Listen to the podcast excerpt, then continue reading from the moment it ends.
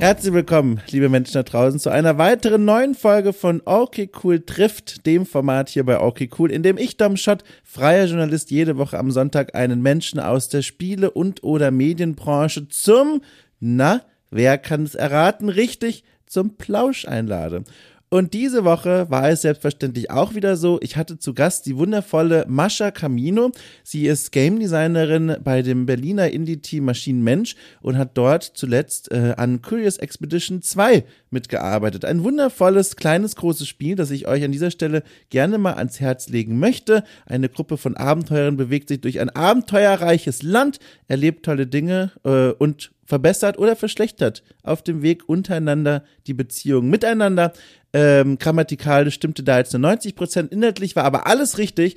Äh, ein Spiel, das ich persönlich sehr gerne spiele und sie hat daran mitgearbeitet. Und das ist aber nur einer von vielen Gründen gewesen, warum ich sie gerne mal einladen wollte, denn äh, Mascha hat einen, wie ich finde, ganz interessanten Weg in die Branche gefunden. Heute lebt sie in Berlin. Äh, ursprünglich kommt sie aber aus Freiburg im Breisgau, eine Stadt, eine wunderbar idyllische Stadt, mit der ich eine ganz besondere persönliche Geschichte verbinde und die werde ich auch offenlegen hier im Podcast. Wusste ich gar nicht beim Erzählen, inwiefern die schon bekannt ist. Ich habe es dann einfach mal rausgehauen und werde dann einfach die Reaktion mitbekommen. ja, äh, auch sonst macht äh, macht schon eine ganze Menge. Sie ist ähm, auch bei Eventplanungen beteiligt, organisiert teils eigene Events innerhalb der Spielebranche.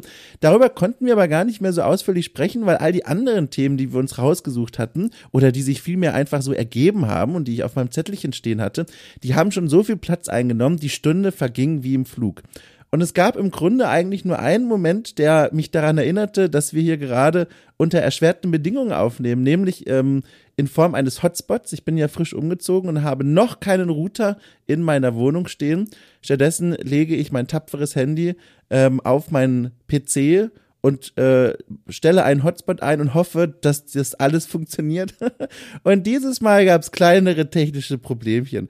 Äh, uns ist es aber gelungen, dieses technische Problem, das ihr quasi vollkommen transparent in der Folge miterleben werdet, ähm, dieses Problem zu umschiffen. Wir haben einen Weg gefunden, einen Workaround, ähm, wie die jungen Menschen sagen, und dann konnten wir weiter unsere Folge ganz normal aufzeichnen. Was mich vielleicht an dieser Stelle zu dem Punkt bringt, ich habe ein mittelfristiges Ziel für OK Cool, eine Erweiterung des OK Cool Kosmos und zwar möchte ich gerne hier in meiner neuen Bude in Hamburg ähm, eine kleine Studioecke, eine ganz gemütliche einrichten mit professionellem Aufnahmeequipment, ähm, und da dann Menschen hin einladen, damit sie sich quasi in mein Wohnzimmer setzen und mit mir gemeinsam live und in persona sprechen können. Das wird vielleicht ein eigenes Format, das weiß ich noch nicht, weil da ja auch plötzlich ganz neue Dinge möglich werden, wie das Sprechen über was man so auf dem Tisch stehen hat. Vielleicht kann ich auch kleine Geschenkchen machen und dann reden wir über die. Äh, all das erzähle ich, weil äh, zum einen, dass die Probleme des Hotspots eliminieren würde, zum anderen ist das für euch der kleine Wink, dass ihr okay cool auf Steady unterstützen könnt, denn das, diese Einrichtung dieser kleinen gemütlichen Studioecke ist der nächste große Meilenstein des Projekts. Ähm, ihr könnt einfach mal unten in der Folgenbeschreibung auf den Link klicken, dann werdet ihr zur Steady-Seite weitergeleitet und könnt, wenn ihr wollt, knapp fünf Euro zum Beispiel im Monat in die Kasse einzahlen und als Dankeschön bekommt ihr vielleicht nicht nur bald Aufnahmen aus dieser Studioecke, sondern auch jetzt schon garantiert jeden Freitag besondere Podcast-Formate, Premium-Podcast-Formate. Mittlerweile sind da schon eine ganze Menge zusammengekommen und es werden auch in Zukunft nicht weniger werden. Im Gegenteil. So, nur so viel dazu an dieser Stelle. Äh, mein Gespräch mit Mascha, wie gesagt, ich äh, war ein, ein wunderbar entspanntes, trotz der technischen Hindernisse, die wir überspringen mussten, ähm, was mich insbesondere auch deswegen gefreut hat, weil ich kannte sie äh, nicht persönlich vorher, mal wieder eine der Gäste, die ich nur aus dem Internet kenne und neugierig war, äh, diese Person mal kennenzulernen. Das haben wir einfach gemacht. Und ich kann für euch versprechen, das war eine sehr nette, eine sehr schöne Runde. Ich muss mit dem Wort nett immer ein bisschen vorsichtig sein, weil ich die Erfahrung gemacht habe, dass Menschen nett sagen, aber es nicht so meinen. Ich meine aber das Wort so, also nett ist bei mir positiv belegt durch und durch. Deswegen, ich sage es trotzdem nochmal anders. Es war ein schönes Gespräch, liebe Leute. Es war ein schönes Gespräch. Genießt das mal, gebt euch das und zwar dieser ich wollte schon sagen Diskussion, aber weiter weg könnte man ja gar nicht sein. Dieser nette Plausch zwischen der Game Designerin Marsha Camino und mir.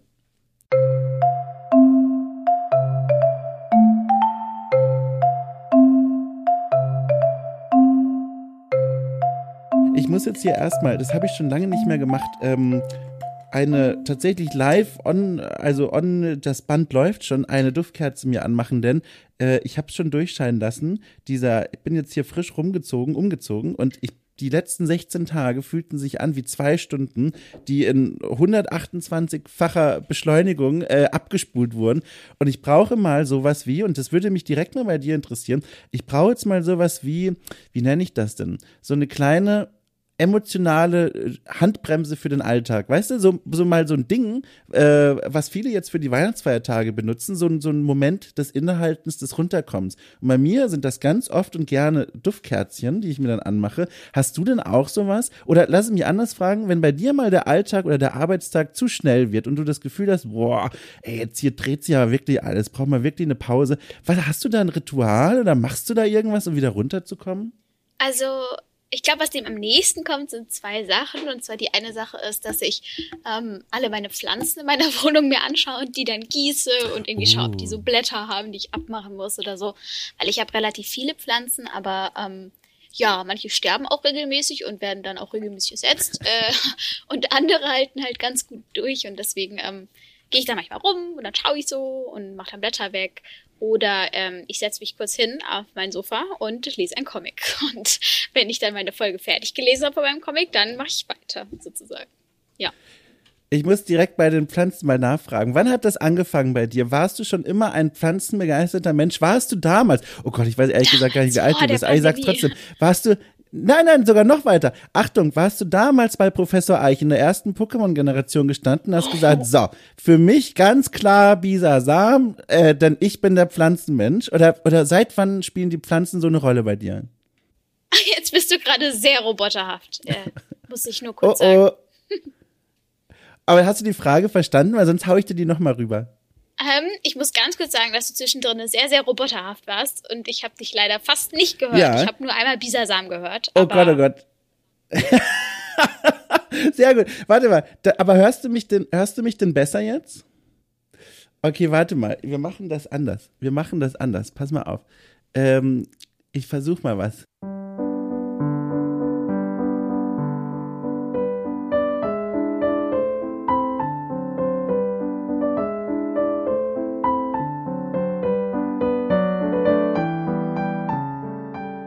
Hallo. Hallo. Äh, jetzt ist die, äh, so, hörst du mich? Jetzt, ja. ähm, dann kann ich bei dem anderen, glaube ich, rausgehen, oder? Ja, ja, genau. Jetzt ist nur, hörst du mich denn jetzt hier gut oder besser? Also ich höre dich jetzt wieder durchgehend auf jeden Fall. Davor war es so. Okay. Äh, oh, das ist, äh, oh, oh. ah, das ist ja furchtbar. Also es ist doch noch ein härterer Kampf, als ich gedacht habe mit diesem Hotspot. Aber gut, dass wir hier so on the fly so schnell wechseln konnten. Wow, Digital Natives einfach in Aktion. Läuft denn, hast du denn dein, deine lokale Tonspur einfach weiterlaufen lassen? Ja, die habe ich weiterlaufen lassen. Mein aber Gott. Ein ich weiß Profi, nicht genau, oh Gott, ja. Ich weiß nicht genau, ob ich dich überhaupt mit aufnehme. Ich habe das Gefühl, ich nehme gerade nur mich auf. Und das ist ja Quatsch. Das ist in Ordnung. Das Ach ist so. in Ordnung. Du, du musst, genau, deine Tonspur ist das Gold, das wir am Ende bergen wollen. Ich habe meine eigene Aufnahme hier. Ah. Äh, das heißt, am Ende bringe ich alles zusammen. Also wir haben es geschafft. Das war jetzt wirklich äh, ein, ein Wechsel aus dem brennenden Haus raus. Und zwar super fix, gar kein Problem. Super weg. Ah, jetzt kehre ich nochmal kurz zurück. Du hast Bisasam verstanden, aber ich stelle nochmal die Frage drumrum. Äh, mhm. Und zwar, du hast von deinen Pflanzen erzählt und mich interessiert wirklich brennend, seit wann die so einen wesentlichen Teil in deinem Leben spielen, dass sie sogar Teil deiner emotionalen Handbremse geworden sind. Und da fragte ich mich, weil ich nämlich auch gar nicht weiß, wie alt du bist und du vielleicht diese Referenz ja gar nicht mehr so miterlebt hast, aber ich fragte mich, ob du damals dann, wenn du schon alt genug warst, bei Professor Eich äh, am Pokémon-Tisch gestanden bist und gesagt hast, so, Bisasam Namen for me, weil Pflanzen die große Liebe meines Lebens. Oder hat das erst später angefangen?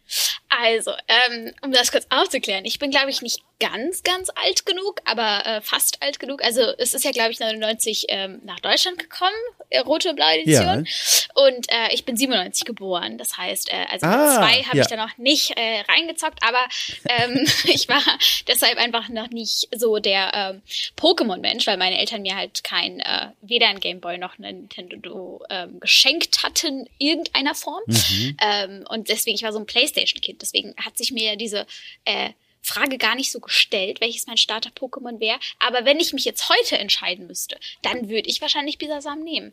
Und ich würde sagen, dass ähm, ich äh, gar nicht, jetzt kamen ganz schockierte Blicke von der linken Seite hier aus dem Raum, ähm, aber diese liebesüden Pflanzen. hast du gerade, hast du gerade Zuschauer und Zuschauerinnen oder wie? ja, also ich äh, teile mir quasi äh, die Wohnung mit meinem Partner und er arbeitet auch Ah, aus demselben Zimmer und hat mich jetzt gerade schockiert angeschaut, dass Bisasam ein Starter-Pokémon wäre.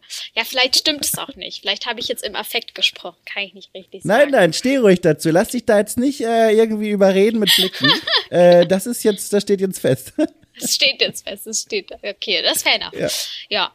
Ähm, genau, aber ich komme ähm, aus Freiburg und Breisgau und da war immer sehr viel Pflanzen überall. Und als ich dann nach Oh. Berlin gekommen bin, war halt nicht so viel Pflanzen überall. Und ich glaube, vor allem als ich dann ausgezogen bin, ähm, hat sich das entwickelt, dass ich überall Pflanzen hingestellt habe. Und es ist so dann 2016 gewesen, dass ich dann immer jede Woche eine kleine neue Pflanze angeschleppt habe oder irgendwelche Ableger oder so gepflückt habe. Aber ich würde sagen, Das ist ja, dass mein Daumen Ja. noch nicht so ganz grün ist. Es ist vielleicht eher so ein, ich weiß nicht, so ein dunkelgrün eher oder ja, so um den Dreh.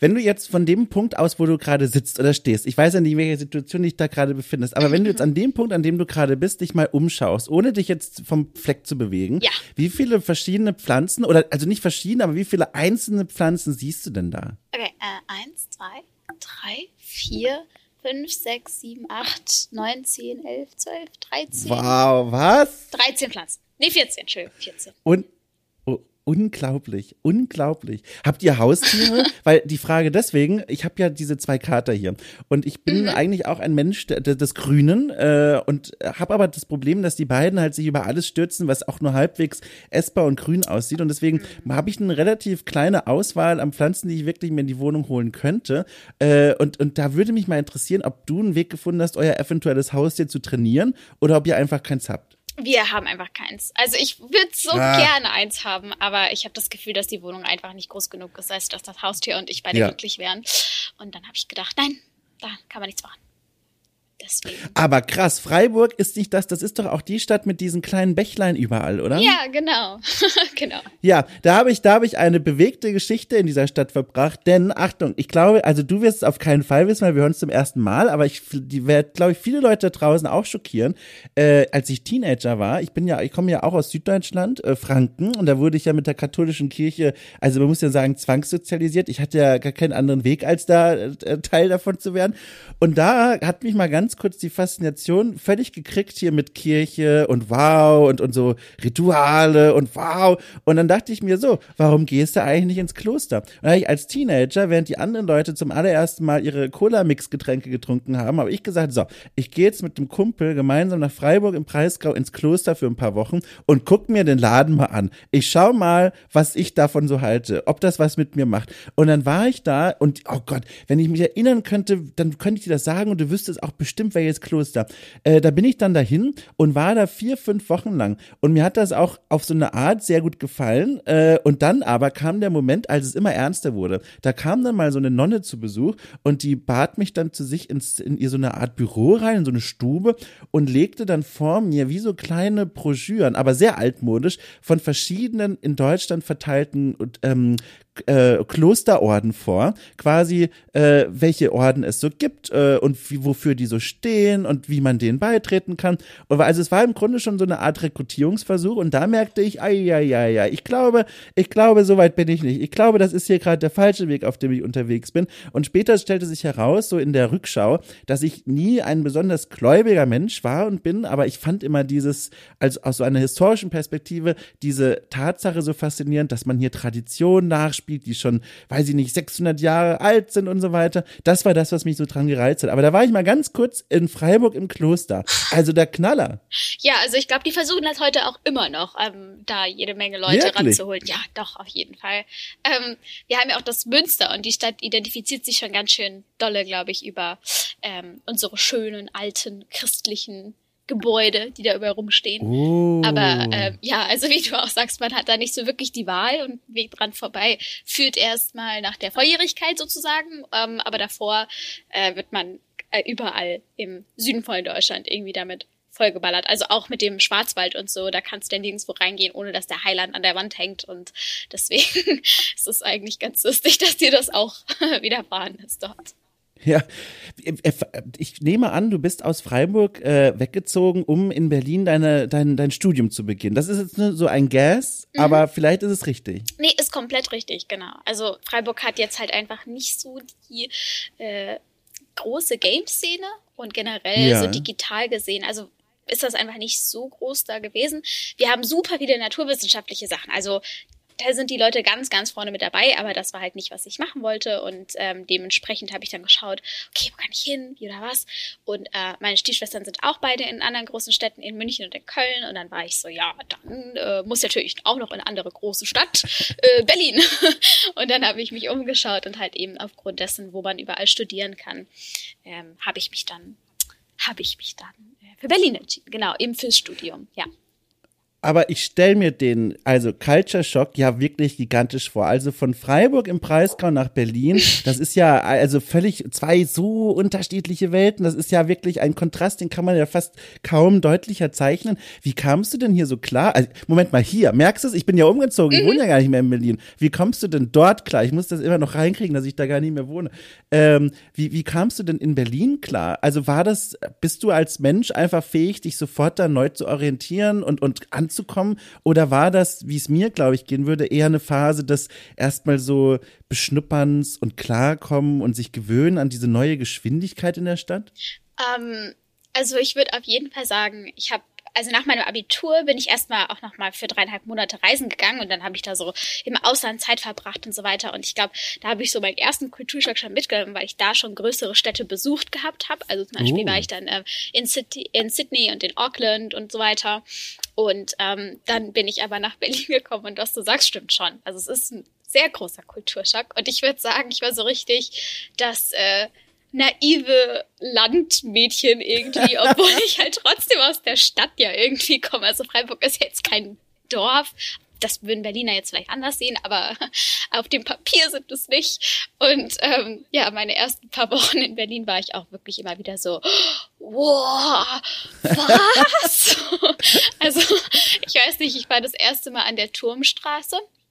Ja. Und dann ähm, hat da, also ich klinge halt jetzt wieder absolut Stepp, aber egal. Ähm, da war ich an der Turmstraße und dann waren da zwei Männer und die haben ähm, an der U-Bahn-Haltestelle an der Rolltreppe äh, Kokain auf die Rolltreppe gemacht, also auf dieses Band und hast dann halt von dem Band runtergeschnupft. Und ich stand halt nebendran und war so, what the fuck is happening? ja, sehr gut. Sehr gut. Ich hatte, ich, ja, ich hatte auch diesen, ich komme ja auch vom Dorf, 500 Einwohner ursprünglich mhm. mal, äh, und äh, ich hatte auch diesen Moment. Mein Moment war der, dass ich gemerkt habe, okay, ich bin hier wirklich, komme hier immer noch, auch wenn ich zwischendurch mal jetzt in Rom studiert habe oder so, mhm. bin immer noch tief drin, das Dorfkind. Das war bei mir der Moment, als ich auf meiner ersten äh, großen Feier in Berlin war und da war ich an der Bar gestanden und die hatten ein Getränk, das hieß äh, ähm, Wodka Mate oder Mate Wodka, keine oh, Ahnung, ja. Wodka Mate. Mhm. Wie, wie heißt das? Wodka Mate? Ich weiß es nicht. Ich habe das äh, also Wodka Mate so. Also es ist klar, was es bedeutet. Man, man mischt Mate mit Wodka. Genau. Habe ich das bestellt und dachte mir so, okay, Mate, das kennst du. So, es gab es ab und zu mal in irgendwelchen süddeutschen Studentencafés. Wenn man Glück hatte, war da noch was da. Das kennst du schon und Wodka ist alles in Ordnung. So, das kommt alles zusammen. Und da habe ich mich dahingestellt und gesagt, so, Hallo, guten Tag, ich hätte gerne eine Mate Wodka. So in etwa habe ich gesprochen. Und dann stellen die mir einfach nur hin eine Flasche Mate. Und ich dachte in all meiner kindlichen Naivität, Ach du liebe Zeit, ich habe nicht deutlich genug gesprochen. Er dachte, ich will nur eine Mate. Naja, oh. und weil ich echt dolle Durst hatte, nahm ich diese Mate und trank wirklich, also gigantische Schlücke wie ein Elefant am Wasserloch. Äh, ich, ich inhalierte also fast die Hälfte der Flasche und das fühlte sich auch sehr gut an. War Mhm. kein Alkohol drin, einfach nur Mate. Und dann stellte ich mit einem langen, ausatmenden A diese Flasche zurück auf den Tresen. Der Barkeeper nahm die Flasche und füllte den Rest mit Wodka auf. Und das war der Moment, in dem mir klar wurde, ich habe keine Ahnung, wie diese Welt funktioniert. Ich wusste nicht, dass dieses Getränk so funktioniert, dass man erst abtrinkt und damit quasi selbst dosiert, wie viel Wodka reingehört. Und da stand ich dann und merkte, alle wissen jetzt, ich habe noch nie in meinem Leben Mate Wodka getrunken. Ja, oder sie denken, war dass du ein Moment. richtig harter Typ bist und dann musst du da erstmal die Hälfte runter. Ach, ach, glaub mir, also wenn man mich da gesehen hätte, niemand hat gedacht, das ist ein harter Typ. Ja, sehr gut. Äh, für das Studium, ähm, das heißt, äh, du wusstest zu dem Zeitpunkt schon, eigentlich auch schon weit vorher, dass du dann vorgenommen hast, nach Berlin zu studieren. Du willst irgendwie in Richtung dem gehen, was du heute machst, also Game Design. Ist das richtig? Ja, genau. Also ich habe äh, so ein Praktikum beim Architekten gemacht und hatte äh, mich für Psychologie eingeschrieben an der Freiburger Universität. Aber dann ähm, mein Vater hat mich so in diese ganze Videospielwelt so reingebracht und wie gesagt, er hat viel Playstation mit viel Playstation gespielt und äh, ich durfte dann auch mal wieder mitspielen und so weiter und ich fand es super super cool ähm, und dann haben wir zufällig auf so einer wie sagt man, es ist so eine Kulturmesse irgendwie, die jetzt speziell an SchülerInnen gerichtet ist, ähm, die sich darauf spezialisiert, was macht ihr denn so nach eurem Schulabschluss, Abitur, Dingsbums? Äh, und da war dann ein Stand mit Game Design. Und mein Papa und ich so, oh, man kann Game Design studieren. Imagine. und ähm, ja, mein Papa fand es halt auch super cool. Und dann sind wir sofort zu der Messe gegangen und haben uns dann da an diesem Stand alles angehört. Und ich weiß heute nicht mal mehr, welche Schule es war, aber es war auf jeden Fall die Horizon Messe. Und ähm, genau, und dann haben wir rausgefunden, dass man das studieren kann und eben dann geschaut, wo kann man das studieren. Und Berlin halt HTW, ne, hatte dann sehr gute Reputation und überall und Dings und Bums. Und dann habe ich mich bei der HTW beworben. Ähm, und das war halt alles etwas unglücklich, weil ich habe ja gemeint, ich bin nach meinem Abi dann ins Ausland gegangen. Und ähm, der Termin bei der HTW, wo ich dann hätte da sein müssen, ähm, für mein Gespräch und alles, das war natürlich in Berlin. Und dann habe ich denen gesagt, ich werde da nicht hingehen können. Können wir das auch online machen? Und dann haben sie halt gesagt, nee, weil ich war halt zu der Zeit in Neuseeland und dann, naja, dann kann ich da halt einfach wirklich nicht hin. Ähm, genau, und dann war ich erstmal so, habe ich mich erstmal schlecht echauffiert und äh, gesagt, ja, blöd und äh, bin dann halt leider nicht an die HTW gekommen, aber wollte meinen Traum von Game Design weiter verfolgen und habe dann eine andere Hochschule gefunden, äh, die BTK. Äh, heute heißt die UE Germany, glaube ich, genau. Und ähm, habe dann dort eben mein Studium des Game Designs gemacht, weil ich halt schon immer dann gedacht habe, ah, Spiele machen, das ist ja so cool und es war einfach keine Option für mich davor, weil ich einfach nicht wusste, dass man das so machen kann. Ja. Und das ist halt voll Freiburg irgendwie, dass ich halt einfach nicht mal dran gedacht habe. Es gibt ja Leute, die Spiele machen, die müssen ja irgendwo herkommen und ja, auch in Deutschland kann man das machen, so. Genau. Ja, ja. ja. Was für einen Berufswunsch hast du denn mit dir herumgetragen vor dieser Erkenntnis, dass du da studieren kannst? Du hast schon erzählt, ein Praktikum bei einem Architekturstudio. Wäre das äh, was gewesen, was dich gereizt hätte? Ähm, also ich fand das sehr spannend. Mein Praktikum dort hat mir gut gefallen und ich habe ähm, gelernt, dann Baupläne zu zeichnen und so weiter, ähm, weil ich da auch noch dachte, dass mir Zeichnen äh, viel Spaß macht und gut liegt. Äh, diese Meinung hat sich auch im Laufe des Studiums verändert und ähm, da habe ich dann aber während des Praktikums gemerkt, ja, das finde ich schon ganz cool, aber es ist mir nicht nicht kreativ genug. Also ich kann ja nicht hingehen und dafür jeden Kunden irgendwie ein Hexenhaus hinbauen, einfach weil ich so cool finde. Ähm, und die meisten Leute wollen halt einfach nur ein normales Haus haben. Und ähm, genau, deswegen habe ich dann so gemerkt, "Hm, das finde ich nicht ganz so cool. Architektur fand ich zwar spannend, aber ne? Und deswegen hatte ich dann überlegt, äh, was mit Psychologie zu machen, weil ich das dann eben kurzzeitig angefangen hatte, ähm, da Vorlesungen zu besuchen.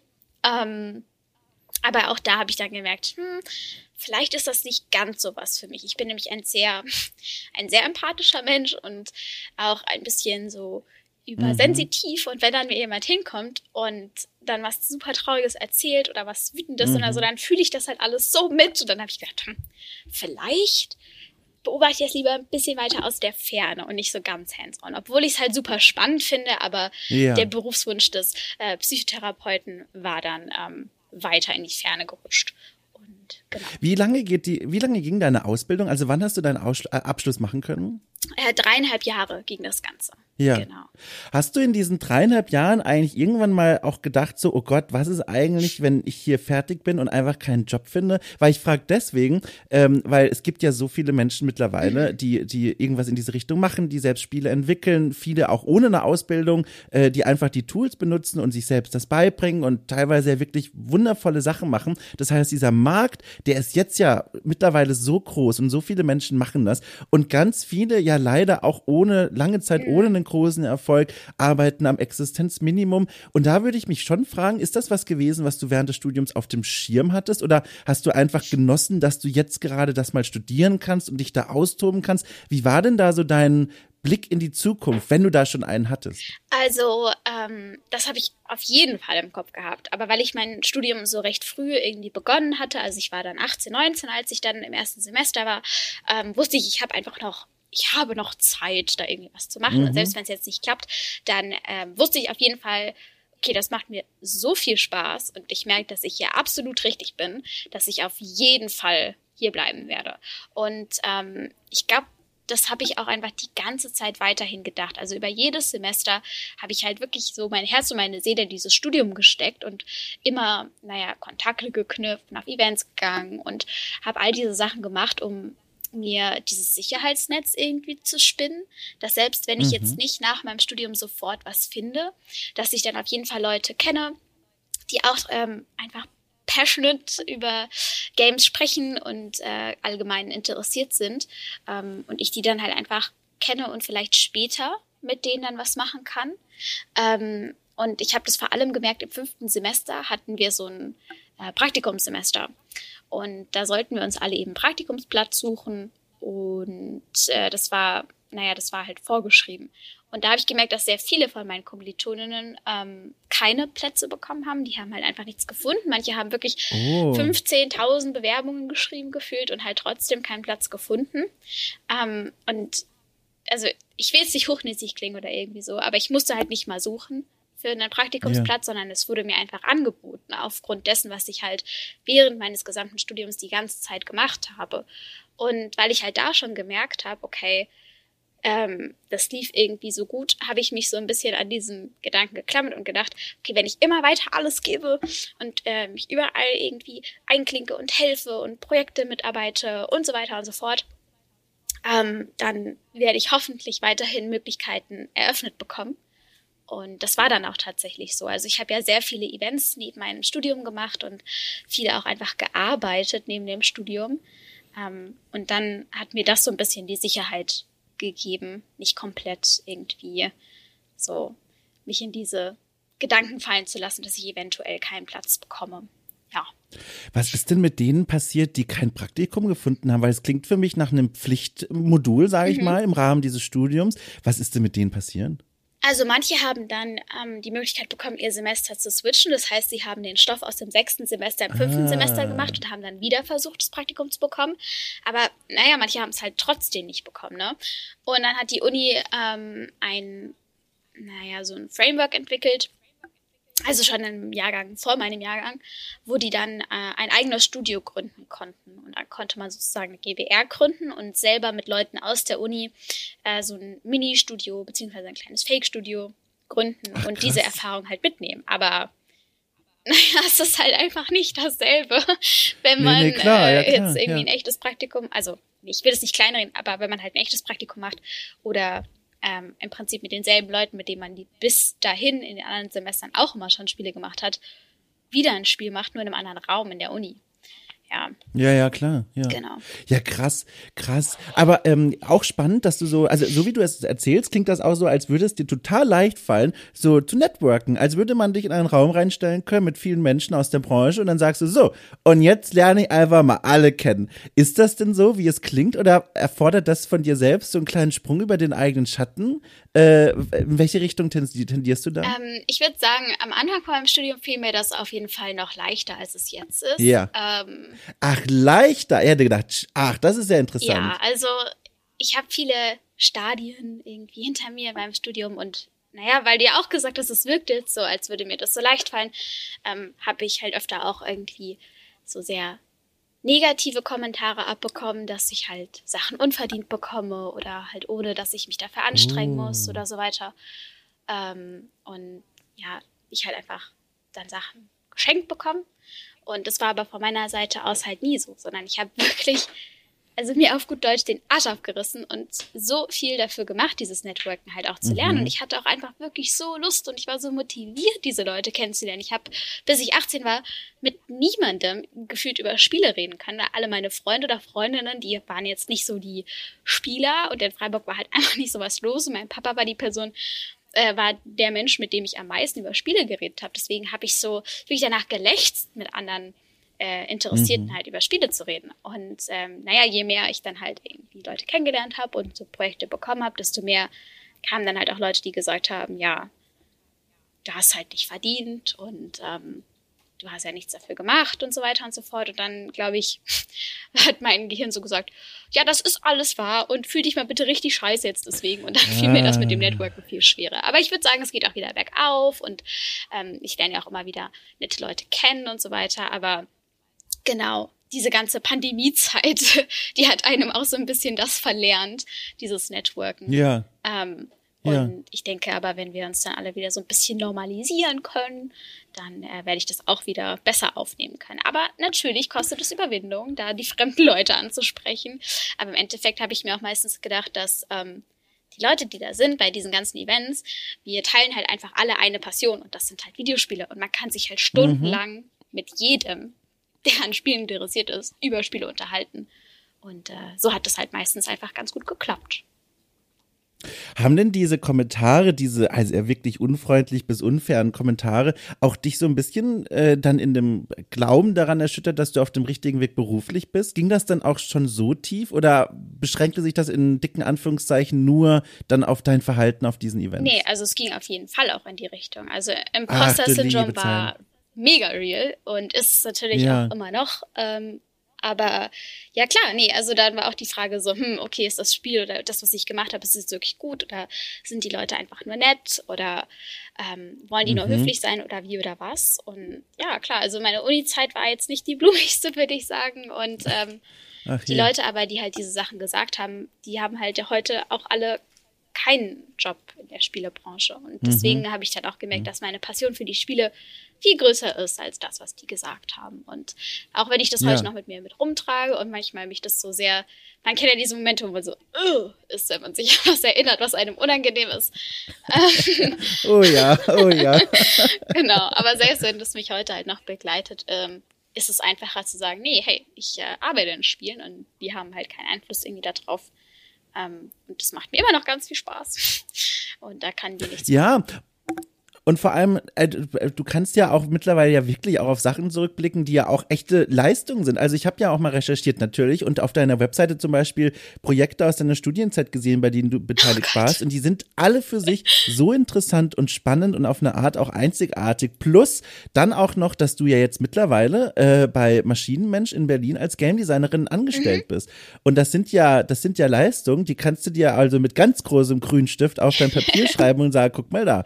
Also wenn die die inneren Zweifel mal groß werden, das sind ja unverrückbare Wahrheiten, die ich gerade mhm. aufgezählt mhm. habe, äh, an denen kann man sich ja hoffentlich wieder so ein bisschen hochziehen, oder? Ja, voll. Also das stimmt natürlich auch. Und die Sachen, also ich meine, wenn ich jetzt bei Maschinenmensch gearbeitet hätte und dann hätte ich einfach durch die Bank weg nichts hinbekommen, dann Jo und ja. Riet sind sehr nette Menschen, aber die hätten dann auch nicht einfach mich ja, da sitzen lassen und ich hätte es nicht hinbekommen. Also deswegen äh, ist es natürlich dann auch nochmal immer so ein bisschen so, nee, ich habe auch wirklich was gelernt und ich, man sieht das auch jeden Tag, wenn ich jetzt mein Skript angucke, was ich, an dem ich jeden Tag arbeite und dann fällt mir so ein alter Skriptblock äh, in den Schoß, an dem ich gearbeitet habe vor anderthalb Jahren oder so. Und da schaue ich mir das an und denke mir, was da fuck hast du da hingeschrieben? und dann das vergleiche mit dem, was ich heute schreibe, ist es halt einfach für mich auch sichtbar. Nein, ich habe da auch echt was mitgenommen und äh, ich habe da auch was gelernt und so weiter und so fort. Sehr gut. Also die positive Echokammer ja. steht. Das ist doch schön. Das ist wirklich gut. Äh, apropos, jetzt sind wir da gelandet bei Maschinenmensch. Äh, und auch da wieder apropos landen. Bist du dort direkt nach deinem Studium gelandet oder gab es dann noch eine Zwischenstation? Und wie kam das eigentlich? Und wie sieht eigentlich, also so viele Fragen, und wie sieht eigentlich so eine Bewerbung bei Maschinenmensch aus, wenn du es verraten darfst? Setzt man sich da hin und spricht mit denen und das ist so, und ich habe ehrlich gesagt, habe ich keine Vorstellung. Also wie läuft, lief das alles ab? Wie bist du dort angekommen? Ähm, also es war tatsächlich so, dass äh, ich weiß nicht, das Talk and Play in Berlin ist dir wahrscheinlich ja ein Begriff. Ja. Genau. Und ja, da ja. ähm, bin ich mittlerweile ja auch äh, Co-Organiserin zusammen mit dem Lorenzo. Ach Gott, ganz kurz. Entschuldige, da, jetzt habe ich ganz vergessen, es hören ja noch Leute zu. Vielleicht Ach, sollten wir ganz ja, kurz klar. sagen, was Talk and Play ist. Äh, also, also gerne, ich gebe dir das gerne in die Hand, äh, wenn du möchtest. Was ist Talk and Play? Ähm, das Talk and Play ist ein äh, Meetup, was in Berlin alle zwei Monate stattgefunden hat, also vor Corona. Es wird bald wieder stattfinden. Ähm, und da treffen Mhm. sich dann Entwickler und Entwicklerinnen, die ähm, dann verschiedene Talks anhören können. Auf der Bühne haben wir immer ein kleines Programm, wo wir dann Leute aus der Branche einladen und die erzählen dann verschiedene Dinge. Und nachdem dann Dinge erzählt wurden, kann man eben auch spielen, denn es gibt auch immer eine Spieleausstellung, wo ähm, Leute und Entwickler aus Berlin dann ihre Projekte mitbringen. Und das ist im Prinzip wie so ein offener Playtestabend. Ähm, genau, und dann kann man sich da eine Limo nehmen, quatschen, Spiele spielen und hat halt eben davor diese Talks gehört. Das ist ein sehr, sehr schönes Format. Ganz heimelige Atmosphäre, ganz heimelig. Es fühlt sich an wie, ich weiß es nicht. Ich, mir fällt ein, mir fehlt kein, fällt kein guter Vergleich ein, aber es ist eine ganz nette Atmosphäre. Ja, also ich mag es wirklich auch sehr gerne und ähm, weil ich im Studium auf das Talk and Play gestoßen bin, also das Ganze ist einfach so eine Aneinanderkettung an komischen Ereignissen, sag ich mal. Ähm, Mhm. Bin ich dann da hingekommen und äh, da habe ich dann auch Johannes und Lorenzo und äh, Riyad kennengelernt. Und ja, weil ich dann da halt immer wieder rumgehangen bin, äh, ist irgendwann dann Johannes auf mich zugekommen und hat dann halt mich angesprochen und gemeint, ja, Mascha, also Maschinenmensch, ne, wie findest du das? Und ich so, ja, das finde ich schon ziemlich cool, was ihr da so macht. Ähm, und da war ich noch im Studium und es ging dann um den Praktikumsplatz, äh, weil er halt auch Mhm. mitbekommen hatte, ne, dass wir das machen. Aber das hat dann bei uns nicht hingehauen mit meinen Zeitplänen und weil ich dann schon andere Verpflichtungen hatte, etc. etc. Äh, aber ich hätte dann versprochen, dass ich mich mal bei Maschinenmensch bewerbe. Und äh, dann, ich glaube, im sechsten oder siebten Semester, nee, im sechsten Semester, ist dann ähm, Johannes beim Talk and Play auf mich zugekommen und hatte dann so gemeint, ja, du Mascha, ne, wir warten auch immer noch auf deine Bewerbung. Und ich war so, äh, what? Weil ich meine, bei mir ging es ja ums Praktikum. Ich hatte halt nicht gedacht, ähm, dass es darüber hinaus noch eine Einladung ist.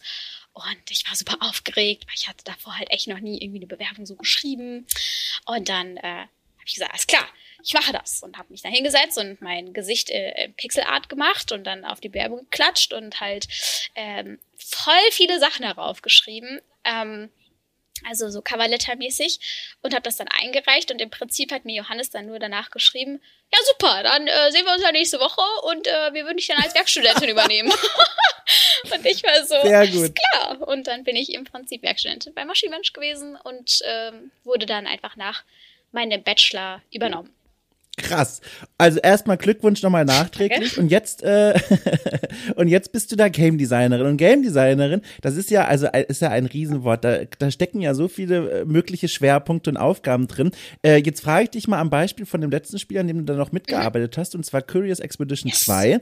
Ähm, was hast du da eigentlich genau gemacht? Also was waren deine Aufgaben oder deine eine Aufgabe? Ähm, also, wir sind äh, ja ein Indie-Studio, das heißt, wir sind nicht so mega viele Leute und äh, als Game Designer hat man da dann sehr, sehr viele Aufgaben. Und ähm, Mhm. ich, also als ich das Team, äh, als ich dem Team beigetreten bin, war ich vor allem dafür zuständig, dass dieses Relationship-System äh, eingebaut wird. Das heißt, dass Ah, ja. unsere NPCs untereinander ähm, Freunde werden können oder sich verlieben können, sich anfangen können zu hassen. Und das war so ein bisschen mein erstes mein erstes Baby und da durfte ich mich dann drum kümmern, da dann ganz viele Events erstellen und dann eben diese drei verschiedenen äh, Statusse einbauen.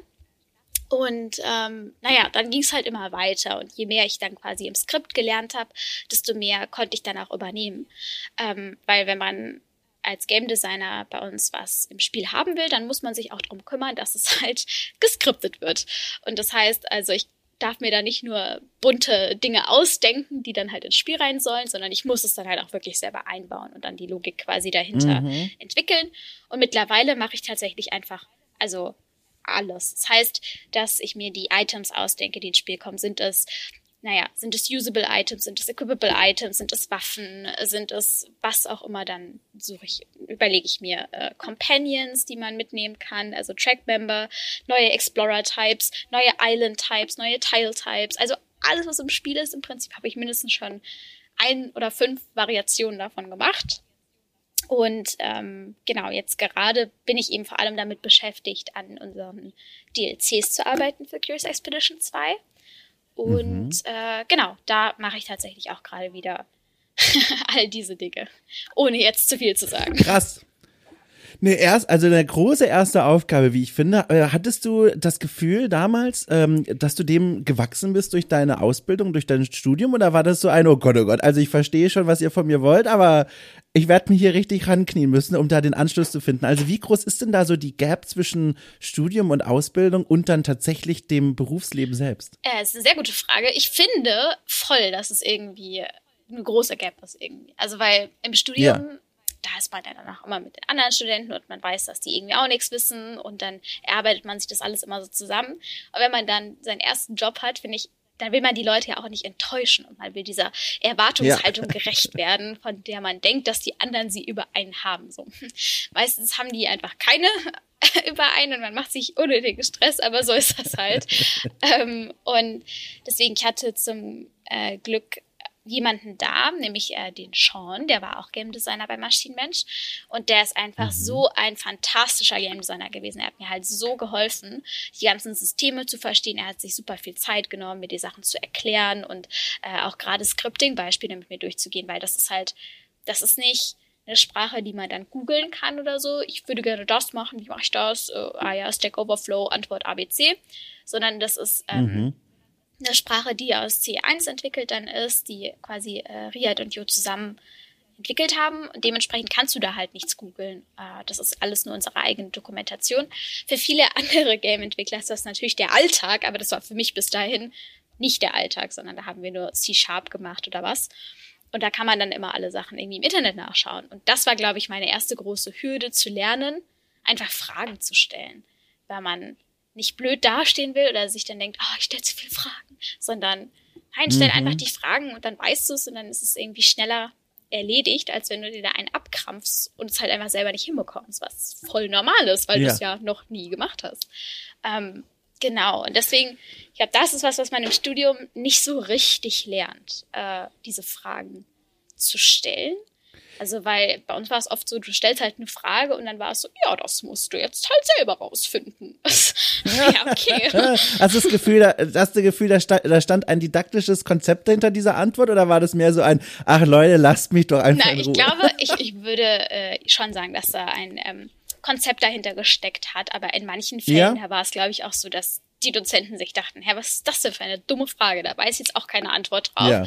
Äh, und eben lass mich doch kurz in Ruhe. Aber nicht in allen Fällen, das wäre jetzt zu viel gesagt. Das war schon verstehe, verstehe. geteilt. Äh, auch eine Frage, die ich mir gestellt habe in Vorbereitung auf das Gespräch und die noch größer wurde, nachdem du so ein bisschen dich selbst als Menschen hier vorgestellt hast, also als empathischen Menschen, der auch durchaus, also ich sag mal, sich beschäftigt mit Kommentaren verschiedenster mhm. Art, wie du ja auch schon beschrieben hast. Wie war es denn dann für dich, als das Spiel rausgekommen ist, also Curious Expedition 2? Das ist ja ein Spiel, das ist ja generell ähm, eher, also tendenziell sehr positiv aufgenommen worden von der Community. Es war keines dieser Spiele, äh, wo die Welt sagt, mein Gott, oh, also was für ein Müll, also ganz im Gegenteil. Ja, ganz genau. Also im Gegenteil, es wurde ja sehr gut angenommen, aber trotzdem, wie auch immer, äh, gibt es Menschen, die dann irgendwas dran auszusetzen haben. Ob jetzt berechtigt ist oder nicht, ist, ist jetzt für den Fall mhm. egal. Aber da sind dann durchaus Leute, die auch sagen, XY gefällt mir nicht gut, da hinterlasse ich ein schlechtes Steam-Review oder vielleicht auch in einem Test von der Redaktion steht irgendwas Doofes dran. Wie bist du denn damit umgegangen? Hat dich das irgendwie beschäftigt? Hast du dich dem ausgesetzt? Wie, wie bist du mit diesem Release umgegangen? Ähm, ja, also am Anfang, als es dann rausgekommen ist, war das total spannend, weil ich mich selber voll detached gefühlt habe von dem Projekt, weil ich das Gefühl hatte, ich habe ja gar nicht viel gemacht. Ähm, Ach, krass, obwohl du ja so zentrale Dinge da bearbeitet ja, hast. Ja, aber ähm, das war für mich total interessant, weil ich am Anfang dachte ich mir so, ach ja, Mensch, die erzählen ja halt. Ähm, und dann habe ich mir die Kommentare mal genauer angeschaut und viele Kommentare waren halt einfach, ja, Curious Expedition 1 hatte aber so einen schönen Pixel-Art-Stil, der neue Stil ist voll hässlich ja. und ist voll scheiße. Und dann dachte ich mir so, ja, okay, ähm, das sagt halt nichts über das Spiel aus. Also du hast ja gerade gar nichts in deiner Review über das Gameplay gesagt. Dementsprechend mhm. kann ich da mhm. halt auch nichts mit anfangen und es ist halt sehr subjektiv und wenn die Pixel-Art mir gefällt, dann kann ich das verstehen. Alles gut. Aber wenn es dann so Kommentare waren, ähm, wie ja, das, das und das ist voll nicht durchdacht oder das und das ist übelst die dumme Mechanik, dann hat mich das schon so ein bisschen mal getroffen, weil ich mich so ungerecht mhm. behandelt gefühlt habe, weil ich mich dann zurückgeerinnert habe, dass über Feature X zum Beispiel einfach mehrere Meetings gewesen sind. Und dann setzt sich da so ein Otto ja. hin und schreibt, die Entwickler haben sich da halt nichts bei gedacht. Du denkst so, ja. nein, Otto, wir haben uns richtig viel gedacht. Das fand ich schon schwierig am Anfang. Ähm, aber es wird auch immer besser. Und es gibt halt immer die Leute, die haben dann 0,7 Stunden gespielt und schreiben dann richtig Kacke. Und dann denke ich, okay, fair enough, es hat dir nicht gefallen, alright.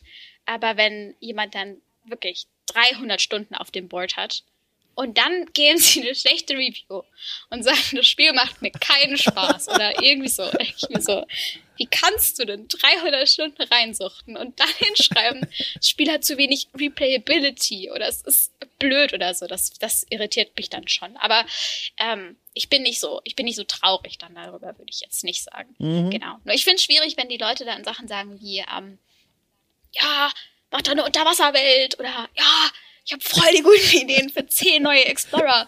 Mach das doch in einen neuen Patch rein. Und du so, ja, das sind gute Ideen, aber da haben wir halt leider wirklich keine Zeit und kein Budget dafür. Aber ja, genau. Also manchmal merkt man einfach, dass die Leute halt einfach nicht wissen, wie so ein Spiel entsteht und wie das gemacht wird und wie viel Arbeit dahinter steckt. Und dann ist schnell ja. mal gesagt, ach, ist doch einfach, mach das schnell.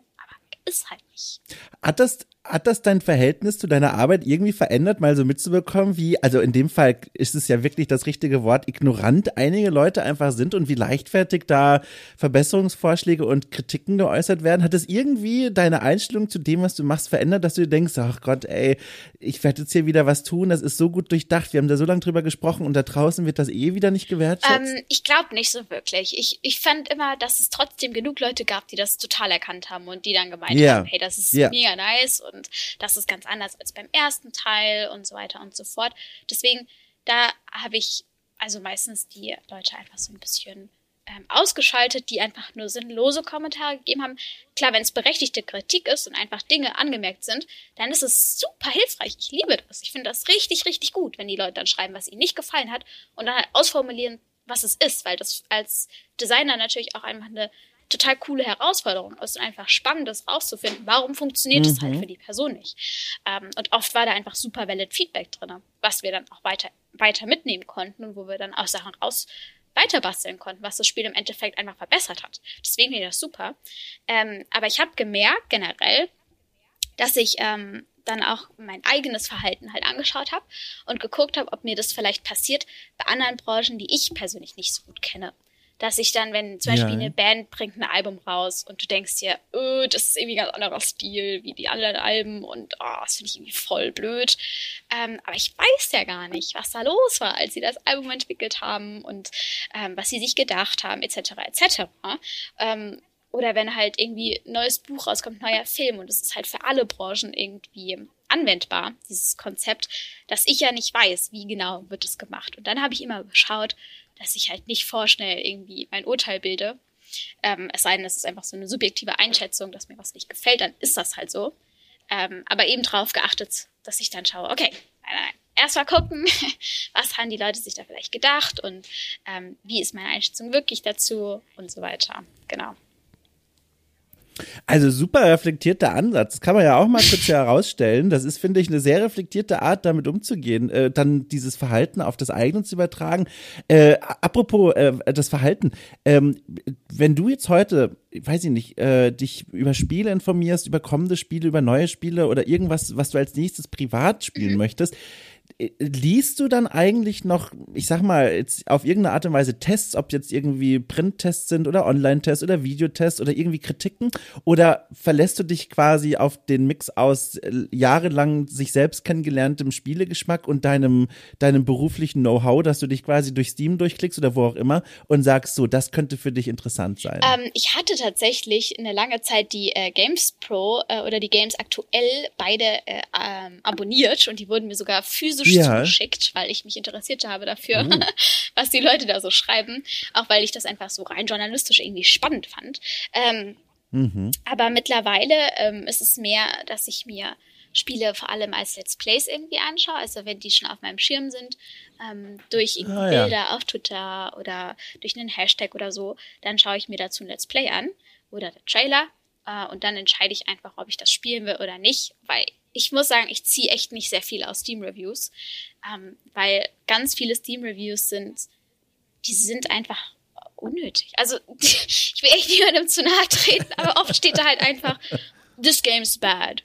Okay, ja, nice, danke. Ähm, why is that game ja. bad though? Und you never know. Und ganz viele Dinge ähm, werden da nicht gelistet. Also ich will jetzt kein Spiel irgendwie mhm. outcallen, aber diese ganzen ähm, Man of Medan, äh, diese Dark Pictures Reihe, ja. ich finde die richtig schlecht. Also ich bin ja. so krass enttäuscht gewesen von diesen Spielen. Und dann gehe ich auf die Steam-Seite und die Leute feiern das so ab und sagen, das ist so cool, voll spannend, richtig gute Geschichte. Ich spiele dieses Spiel und ich denke mir, warum habe ich dafür Geld ausgegeben? Also wirklich, ich will hier niemanden, wenn euch das gefällt, voll gut. Aber es ist halt einfach echt nichts für mich. Und das konnte ich aus den Kommentaren nicht rauslesen.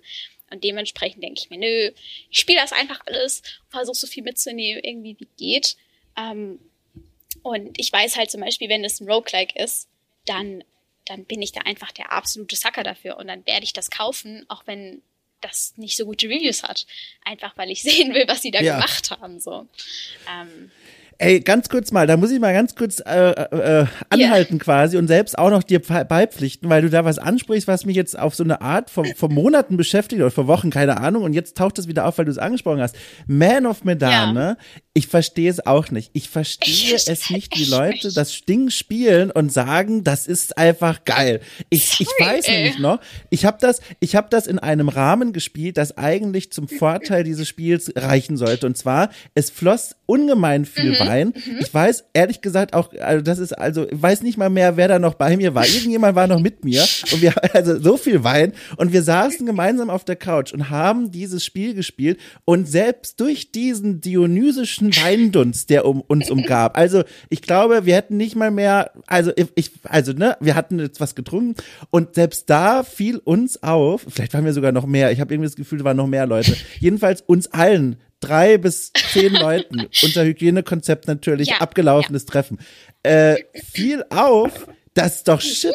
Also, das ist doch, also sowohl technisch als auch auf dieser Story-Ebene, das ist kein Spiel, das nee, Spaß macht. Dann habe ich da einen Tag danach oder so, oder zwei Tage, habe ich da mal recherchiert und mal geguckt, äh, sag mal, was sagt denn die Welt eigentlich über dieses Spiel? Und die Welt ist in vielen Teilen sehr begeistert. Und das sind Voll, Punkte, wo ich ja. sage, was ist denn mit euch los? Sag mal, haben wir das ja, gleiche installiert? Ich verstehe es nicht. So also auch der Aufruf, der, der Aufruf auch an die Zehntausenden Menschen, die jetzt gerade zuhören und sagen, also seid ihr dann völlig jetzt durchgedreht? Äh, bitte schreibt mir eine freundliche Mail, in der ihr mir erklärt, warum ihr Man of Medan gut findet. Ich bin ehrlich interessiert an eurer Erklärung, aber bitte auch erklären. Nicht sagen, so wie du gerade gesagt hast, als beispielhaft von den Steam Reviews, bitte nicht sagen, das Spiel ist spannend, weil das ist ein wertloser Satz. Ich möchte erklärt bekommen, warum ist es spannend. Ich bin offen für diese Meinung, aber ich. Ich check's halt auch ich gar nicht. Und ich wollte es gut finden. Und ich, ich, ich, ich bin einfach ja, enttäuscht. Ich, ich echt auch. Und ähm, ich habe mir dann sogar noch House of Ashes gekauft, der Nachfolger der Dark Pictures Anthology.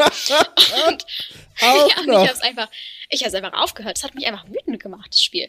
Ich fand die Dialoge ja. So dumm geschrieben. Kein Charakter war likable. Es war mir richtig egal, ob die von was auch immer da in der, ohne zu spoilern, gefressen werden. Es war mir wirklich komplett egal. Ähm, ja. Und auch gerade bei Man of Medan am Anfang des Spiels, also ich habe natürlich dann auch versucht, die Mechanik mir anzuschauen. Als Game Designer will ich immer ein bisschen was lernen und so aus den Spielen. Ja. Ich habe mir angeguckt und fand es einfach so dumm. Also am Anfang von Man of Medan, da kann man jemanden losschicken, der Hilfe holt. Und du denkst so, ja, das ist ja übelst der Power-Move. Okay, wir schicken den los, der holt dann Hilfe, irgendwie kommt der dann ohne Hilfe zurück. Sorry, falls es jetzt, also Spoilerwarnung. Ähm, und alle sind irgendwie schon tot. Und dann geht er einfach auch auf dieses Schiff und dann stirbt er da einfach. Und der war die ganze Zeit nicht spielbar. Und dann hast du für fünf Minuten wieder die Kontrolle über ihn, einfach nur um ihn sterben zu sehen. I mean, sorry, what's this? Ich glaube, ich glaube, da, das war der Moment, als ich geguckt habe, wann der Wein Ja. abgelaufen ist. Da habe ich, glaube ich, kurz skeptisch aufs Etikett geguckt und geschaut, sag mal, Also. ist alles klar? Woran liegt das denn? Aber genau. jetzt, jetzt, jetzt, schaffen, jetzt schaffen wir ein stimmungstechnisches Gegengewicht, indem ich die Frage, äh, was hast du denn in der letzten Zeit, und du darfst es gerne so definieren, wie du möchtest, äh, die Zeit, äh, gespielt, wo du davor gesessen bist, mit der Zunge geschnallt hast und gesagt hast, mein Gott, also dafür wurde dieses Medium geschaffen. Ähm, okay, okay. Also, ich habe jetzt, ähm, ich spiele immer wieder Binding of Isaac. Okay, es ist mein Go-To-Title. Äh, immer wenn ich, Ach, immer wieder, das ist immer ja wieder. spannend. Also, ja. seit es rausgekommen ist, Binding of Isaac 1 und dann Isaac 2. Also, ich komme da immer wieder zurück und ich habe wahrscheinlich irgendwie 800 Stunden insgesamt Binding of Isaac. Und Boah, 800 Stunden. es macht mich einfach so Darf ich happy. dich mal darf ich dich mal irgendwann dazu interviewen? Äh, ich frage, also kannst, also ich würde mich wahnsinnig interessieren. 800 Stunden Binding ja, of Isaac. sicher. Also, ich könnte stundenlang über Binding of Isaac reden. Ach, geiles Spiel. Das merke ich mir tatsächlich. Ähm, ja. ja, und was ich jetzt neulich gespielt habe, was mich echt, echt überrascht hat, ähm, war Inscription. Also ich habe Inscription gespielt und ich Oh, fand es ja. halt richtig, richtig geil. Bis zu einem gewissen Punkt. Ähm, da hat es mich dann ein bisschen verloren. Vorsicht. Genau. Aber ich sag Vorsicht, nicht, ich sag nicht nichts zu viel. sonst. Ja. Ähm, Da bestehe ich nämlich drauf, äh, weil das ist nämlich ein Spiel, also da bin ich auch ganz bei dir. Ich bin jetzt fast durch. Ich bin fast durch. Und ich bin aber auch ganz bei dir. Und ich würde aber jetzt auch behaupten, und da kannst du, auch- also sag gerne, wie du dazu stehst. Ich behaupte und stelle das jetzt hier in den Raum als Aussage. Äh, selbst wenn man irgendwo an einem Punkt sagt bei diesem Spiel, boah, das gefällt mir jetzt aber nicht mehr so, es lohnt sich als Gesamtding trotzdem. Weil 100%, sowas, ohne Witz, du, 100%. ich habe sowas noch nicht gespielt. Ohne Quatsch, ich habe sowas noch ich nicht saß auch gespielt. wirklich immer wieder da und war so, what? Und das hat mich total happy gemacht. Ich fand das so cool, diese neuen Sachen da rauszufinden in dem Spiel. Und es war wirklich eines dieser Dinger, ähm, also auch mal wieder Singleplayer nach längerer Zeit, äh, was mich nicht verloren hat mit der Story, was zu komplex und irgendwie verworren war, weil ich habe halt nicht Zeit, jeden Abend irgendwie sechs Stunden in so ein Spiel zu ballern, ähm, wenn es halt so eine kohärente Geschichte hat. Und Inscription hat es Mhm. aber so spannend gemacht, dass ich mich echt losreißen muss und sagen, nein, Mascha, du musst jetzt ins Bett gehen, du kannst es nicht weiterspielen. Ja. Ähm, genau. Ja. Und das war echt cool gemacht. Das Overall Design ist einfach wirklich, wirklich cool. Sounddesign, alles hat so ineinander gegriffen. War schön. Zu Binding of Isaac, falls du es noch nicht kennst, äh, möchte ich dir gerne was Gutes tun. Und zwar äh, NoClip, die kennst du ja bestimmt auch, ne? Diese, diese ähm, Videospiel-Dokumentarfilmer auf Mhm. Yes. YouTube und so weiter. Unter genau Marco Dwyer, glaube ich. Ähm, die haben vor vielen Monaten mittlerweile schon ein ganz, ganz, ganz tolles Video rausgebracht, in dem sie den, den, den Schöpfer von diesem Spiel äh, interviewen und mit ihm mal gemeinsam durch sein Portfolio gehen. Äh, kennst Oh. Nee, du das? das Hast du das gesehen? gesehen. Ah, so, Nein. das gebe ich dir Dankeschön. gerne an die Hand, weil das ist wirklich so ganz, also auch so, ein- so ein Video so ganz nett produziert und man kann das auch wirklich schön sich angucken. Und der Typ selbst, ich habe den Edmund Namen jetzt leider vergessen, ähm, Ach, guck mal, Dankeschön. Edmund Macmillan, ähm, das ist auch so ein netter Mhm. Mensch. Ich finde den sympathisch. Ich finde, der, also er erzählt auch in diesem Interview viel, dass er immer auch so eine Begeisterung und Faszination hatte für so sehr Mhm. makabere Dinge und für, für, für morbide Themen. Ähm, aber die Art und Weise, wie er drüber spricht und auch, auch so eine Art sehr selbstreflektiert. Ganz tolles Interview. Also gebe ich dir unbedingt mit. Nice, habe ich mir auf jeden Fall jetzt hier gespeichert. Vielen Dank. Genau. Ja, sehr gerne.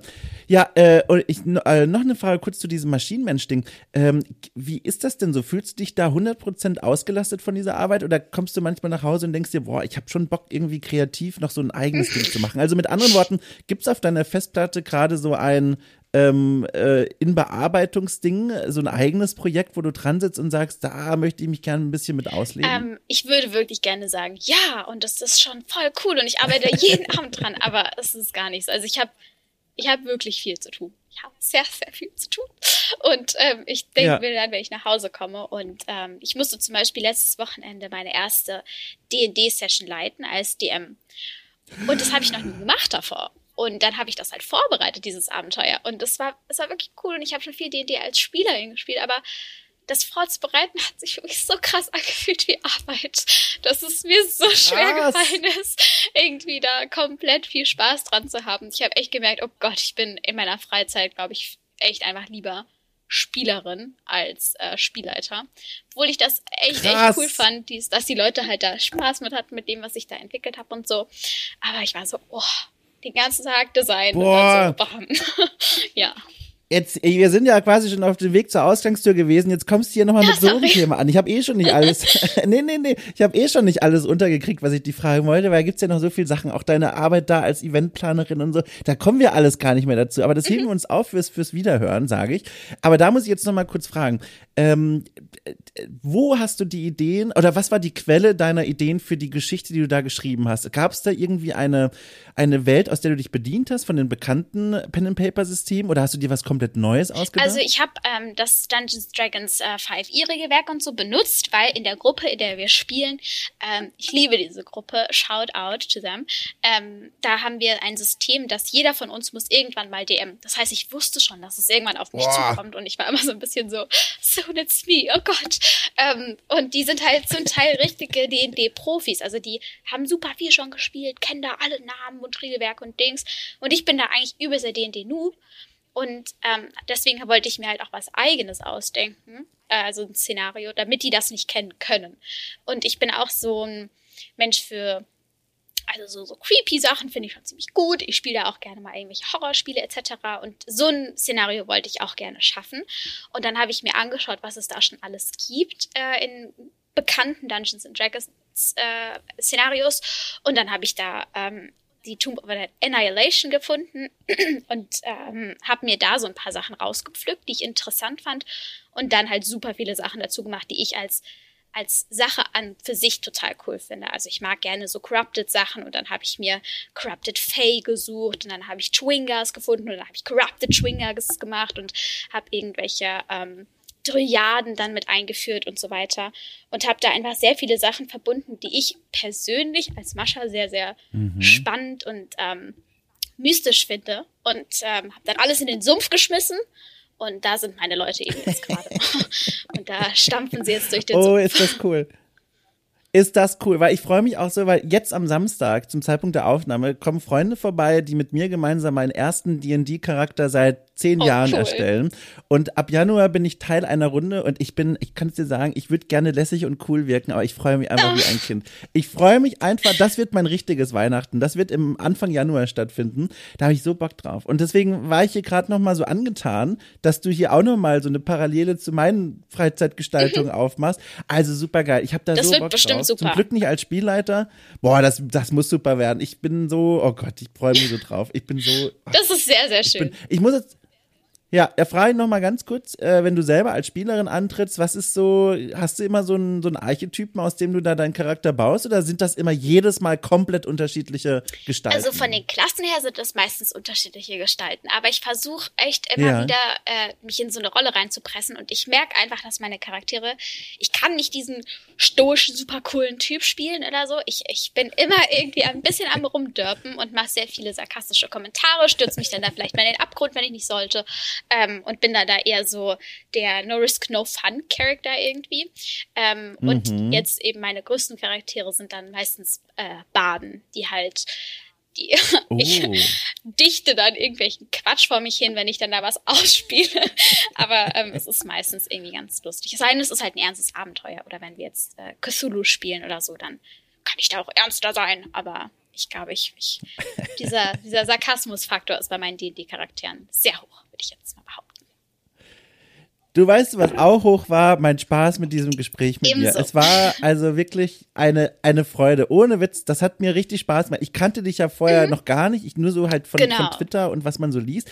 Aber ich ahnte schon, das wird jetzt hier nicht unangenehm und ich hatte recht. Es war wirklich super ja, spannend. Ja, also vielen super Dank spannend. für die Einladung. Es hat mich äh, sehr geflattert auf jeden Fall. Ähm, es war, geflattert. Ja, das hat mir auch viel Spaß ja. gemacht. Das war ein sehr angenehmes, Ach. ein sehr angenehmes Gespräch. Toll. Und äh, also das freut mich. Und die zweite Hälfte meines Google Docs Notizendings hebe ich mir einfach auf für Okay Cool Triff wieder. Eines Tages werde ich dich wieder einladen und dann frage ich dich den ganzen zweiten Teil. Oh, und ich werde erzählen, wie die D&D-Kampagne gelaufen ist, an Bitte. der ich ja dann bis dahin teilgenommen habe. Boah, ist das Unbedingt. aufregend. Ist das aufregend. Okay. Sehr, sehr gut. Du, ich winke dir zu, ja, mittlerweile von einer anderen Stadt in die nächste. Also wir teilten uns ja mal kurze Zeit dieselbe Stadt, aber jetzt nicht mehr. Aber ich winke rüber. Ich winke Ähm, zurück. Und, danke. Und ich wünsche dir äh, eine, eine also magische Weihnachtszeit einfach. Äh, dass du Zeit findest zum Runterkommen, Energie sammeln und dass du gut ins neue Jahr kommst. Bist die erste Person, der ich das wünsche dieses Jahr, merke ich gerade. Ja, vielen Dank. Ja, kann Ja. ich auf jeden Fall nur so zurückgeben. Diese kleine Auszeit haben wir uns auf jeden Fall alle sehr verdient. Ja. Äh, ich hoffe, du kannst dich da auch ein bisschen entspannen. Ich gebe mein Bestes. So, und dann hören wir uns einfach, ne? Wir hören Machen uns. wir das. Bis dann. Tschüss. Bis dann.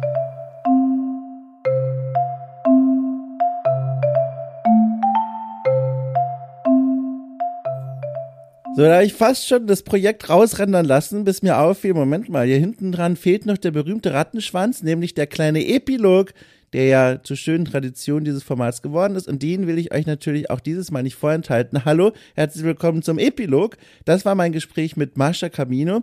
Äh, eine tolle Begegnung. Ich freue mich jetzt schon, wenn es mal irgendwann die Möglichkeit gibt, diese sympathische Person live zu treffen.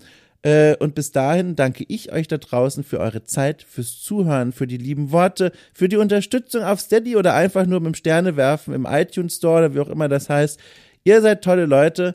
Passt auf euch auf, genießt die kommenden Tage, jetzt zum Zeitpunkt der Aufnahme der beginnenden Weihnachtszeit.